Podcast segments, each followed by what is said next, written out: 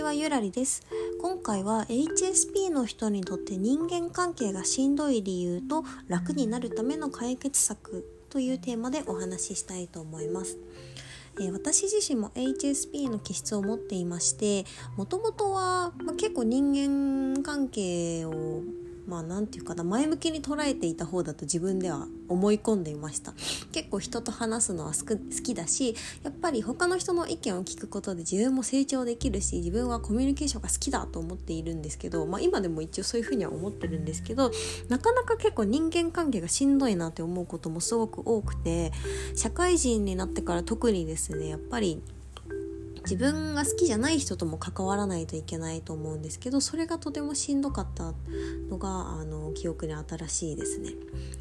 でやっぱりあの一般的な HSP の人は人間関係が辛いのを悪いことだと思って悩んじゃってる人も多いと思いますなんかあの人はとてもいい人なのに一緒にいるとなんだか疲れてしまうでも別に向こうは悪くないのになんで私は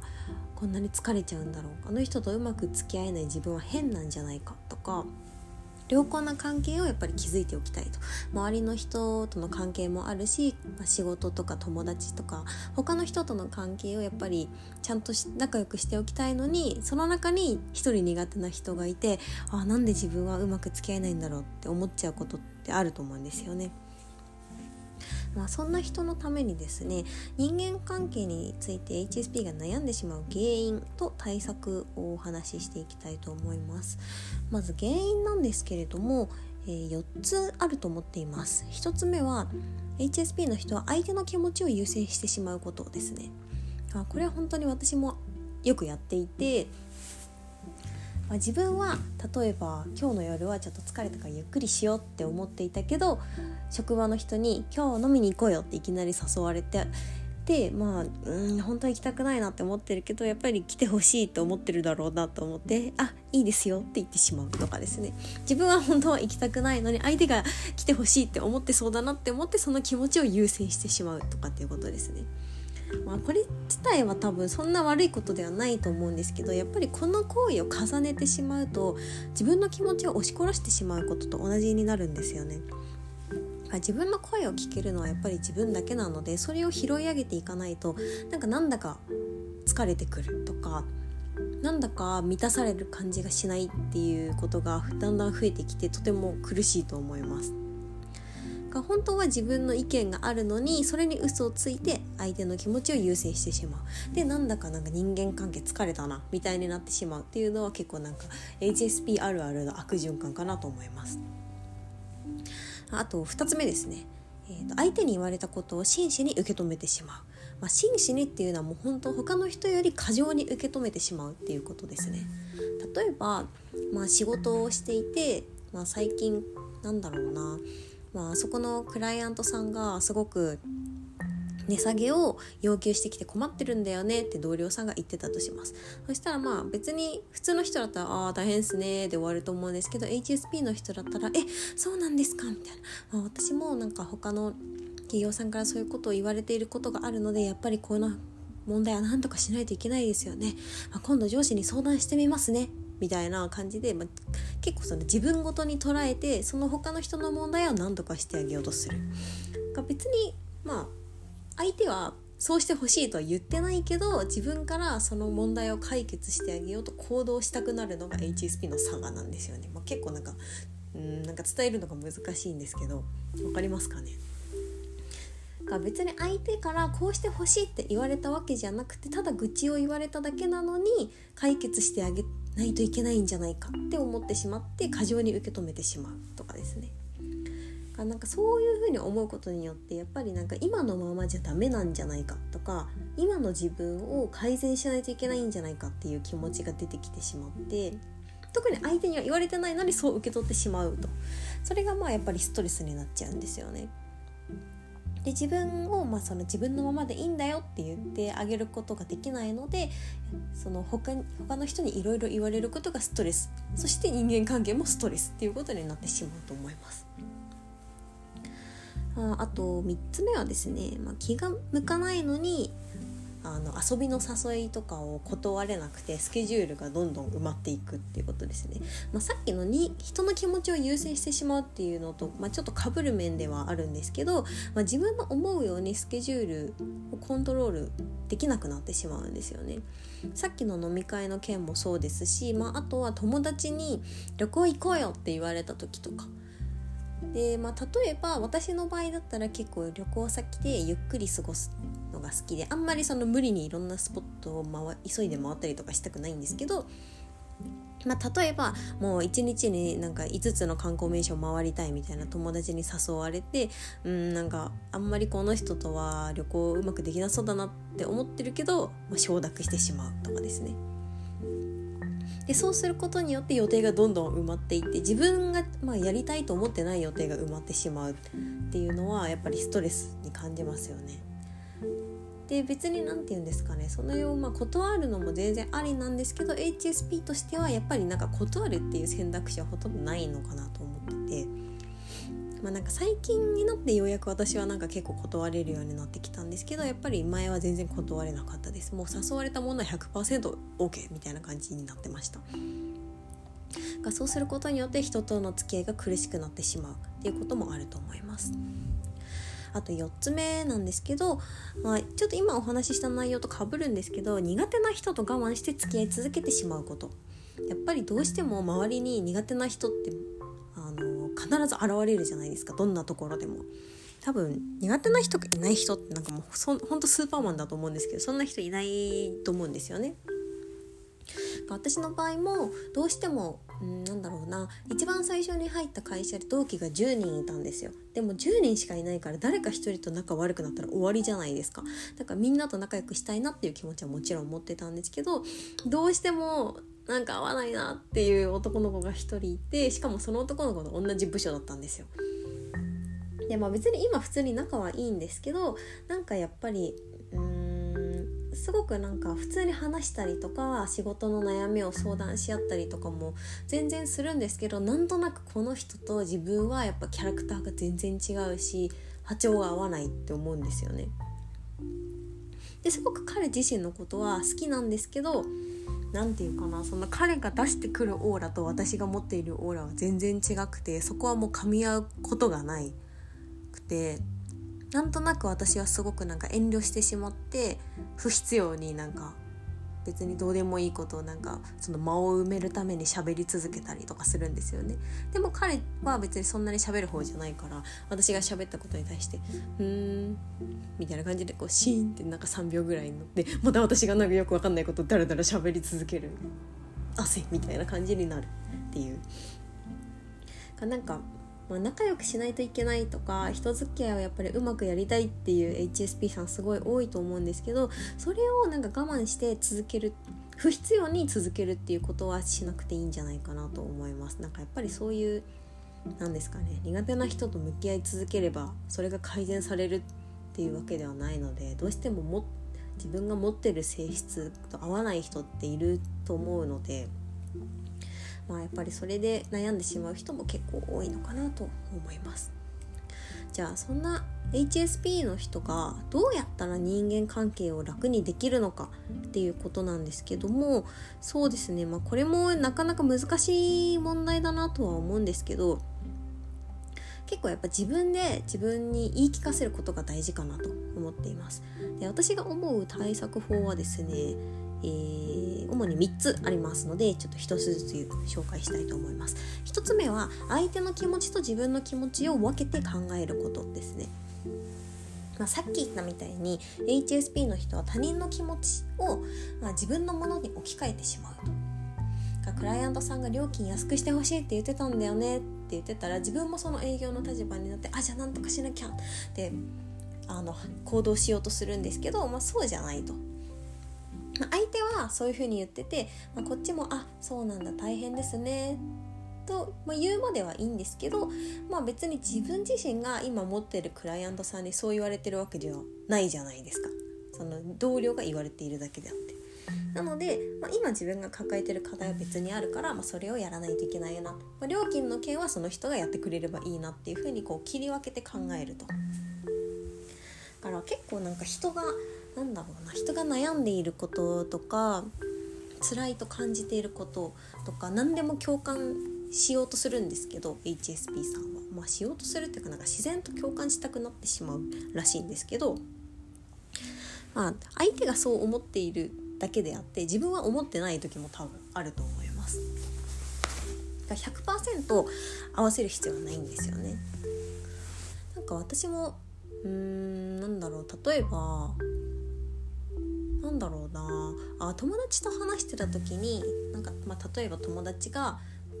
うーん誰かなんかスラッとした子のことを話していてあの子すごいスラッとしててなんか身長も高いし羨ましいみたいなああ慣れたらいいよねみたいに言ってくることがありました。で私自身は結構まあ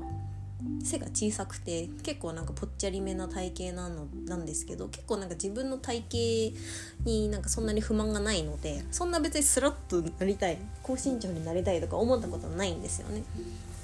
なんですけどなんかその時は「ああそうだよね羨ましいよね背高いのって」って言ったんですよねでもなんかすごくその時モヤモヤして自分は別にそう思ってないのになんで相手に共感してしまったんだろうみたいなそれが多分なんか HSP の落とし穴かなと思っていまして自分はそう思ってなくてもそうだよねなんとかかんとかだよねって言っちゃうんですよねでもそうじゃなくて相手はそう思ってるんだなでも自分は違うよっていうのをいわ、まあ、口にしなくても認識するだけでも全然違うと思います。がまあなんだろうその会話の時に何て言うかっていうと、まあ、あの子スラッとしてて背高くてああいう子になりたいよねって言われたらあなれないちゃんはそうなんだねみたいな感じでこうさらっと流すみたいな。で別に自分の意見は特に言わなくてもいいのかなと思ってます。うんそうだよねって言って聞いてあげるだけ。で別になんかその時に自分の意見を、まあ、言える間柄だったら全然言ってもいいと思いますしもし言いにくいんだったら家帰った後に一人になってああの時自分はこう思ったから自分の気持ちは、まあ、あの人とは違ったんだなって確認するだけでも全然違うと思いますなんかそれだけでもやっぱ自分の声を自分で聞いてあげてるっていう感じがして、まあ、ちょっとなんかセルフセルフリラクゼーションというかなんかそんな感じになるのかなと思います。すいません。ちょっと長々と話したんですけど、えー、と解決策の2つ目。罪悪感を持たない言い訳を作ることです。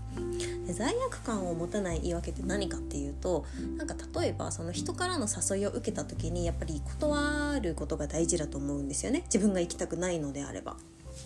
でもなんか単純に断るだけだとすごいなんか罪悪感を覚えるじゃないですか。ちょっと用事があってとかいうのだけだとあーなんか嘘ついちゃったなみたいな。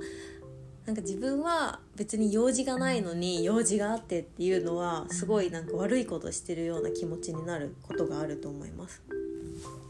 だから例えば、まあ、今のご時世だったらあちょっと感染症怖いからとか言って、まあ、ちょうどいい言い訳ができるじゃないですか。今ちょっと一緒に住んでる家族が大事な時期だからあんまりそういう人と会わないようにしてるんだよねとかいうのは全然罪悪感感じる必要ない言い訳の一つだと思います。でもしそのコロナを言い訳にしづらいんだったらあの習い事とかを始めてみるのもいいと思います。まあ、副業やるとのとかもなんかいいかなとも思ってるんですけど、まあ、やっぱりその自分で夜やることを作ることによってその予定を入れられ新たな予定を入れられなくなってしまうわけじゃないですかだからなんか本当に予定があれば罪悪感は感じないと思うんですよね。例えば、まあ、今だったらそのオンライン英会話とか習い事できるじゃないですか家にいても。だそういうのを積極的にレッスンとか入れておけばもう本当になんか自然に嘘つくことなく断ることができるのでいいと思います。あと3つ目なんですが、えーと、と人と距離を置くことは悪ではないっていうふうに認識することですね。なんか HSP の人ってやっぱり自分があんまり苦手だなとか仲良くできそうにないなって思う人ともうんなんか距離を縮めようと頑張るんですよね。私もそうだったんですけどでもそれはなんかやる必要はないかなと思っててなんでかっていうと多分他人はそこまでなんか距離について気にしてないんですよね。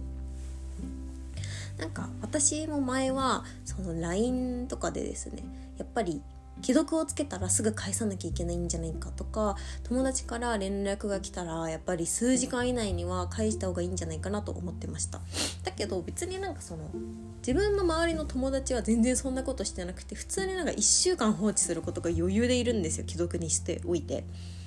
がなんか別にでも私はそれをされても全然嫌じゃないんですよね。なんでかっていうとその友達の人柄をちゃんと分かってるからなんか悪意があって放置されてるわけじゃないんだなっていうふうに思えるんですよね。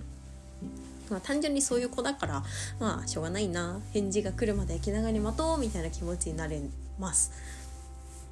だからなんか自分が返さなきゃ返さなきゃとか相手と仲良くしなきゃって思っていても相手はそう思ってない可能性が高いっていうのを知っておくと結構楽かなと思ってます。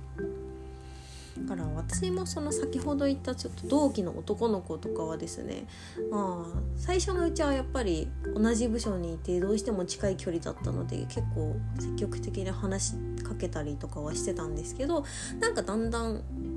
話さなくても平気なようになってきて。まあお互い忙しかったっていうのもあるんですけど自然と距離を置いても別にその距離がそれ以上悪くなることはなかったですねで向こうも別に何とも全然思ってなかったと思います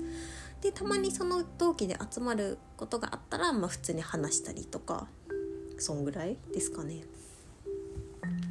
だから全然そのまあ友達もそうですし、まあ、職場もそうですし、まあ、彼氏とか家族とか結構近い人はなんかいきなり距離取るのは難しいと思うんですけどやっぱり勇気を持って距離を置いてみると全然楽になると思いますね。あ私もなんかあんまりうんまあ家族との仲はどうなんだろうな他の人に比べたらそんなに良くないかもしれなくて結構なんか父親と母親の仲が悪かったので昔からすごいなんか両親の喧嘩が絶えなかったんですよね。で結構それがきつくて全然もうなんか一緒に住んでた頃はそれが当たり前だって思ってたんですけど今、まあ、その両親から離れて住んでみてすごく楽なんですよね心が。だからなんかあもっと両親から早く離れてもうなんか独立するのもっと早くてもよかったなと思っています今更ながら。でも別に両親が私にくれる愛情は変わらないしその親子の距離が離れるっていうことは全くないので全然その自分からちょっと距離を置いてみるっていうことは、まあ、むしろ自分の心にとってはいいことなんじゃないかなと思いました。はいそんな感じですかね。ちょっとなんか今回はなんだろうちょっと話がごちゃごちゃになってしまって分かりにくかったら申し訳ないです。簡単にまとめますと HSP の人が人間関係に悩んでしまう原因は、えー、4つあります。1個目は相手の気持ちを優先して自分を押し殺してしまうこと。2つ目は言われたことを真摯に受け止めすぎて、まあ、過剰に捉えてしまうこと。3つ目は気が向かない誘いを断れなくてスケジュールがどんどん埋まってしまうこと。4つ目は苦手な人と我慢して付き合い続けること。でこれに対しての解決法は、えー、3つですね。ありまして1個目は相手の気持ちと自分の気持ちは別であると考えること。で2つ目は、えー、誘いとか、まあ、なんだろう遊びのまあ正体とかは罪悪感を持たない習い事とかコロナとかの言い訳を、まあ、駆使すること。でうまく断ること。で3つ目は人と距離を置くのは悪いことじゃないって思うことですね。で自分から積極的に距離を置いても全然怖いことは起きないって思うことです、まあ、なかなかいきなりやるのは難しいかもしれないんですけど、まあ、ちょっとずつ始めてみるとそんなになんか大きなトラブル起きないなっていうことがわかると思うので、まあ、人間関係に悩まれている HSP の人はあのー、まあ、次から実践していただければなと思います。では本日はここで終わりにします。ご清聴いただきありがとうございました。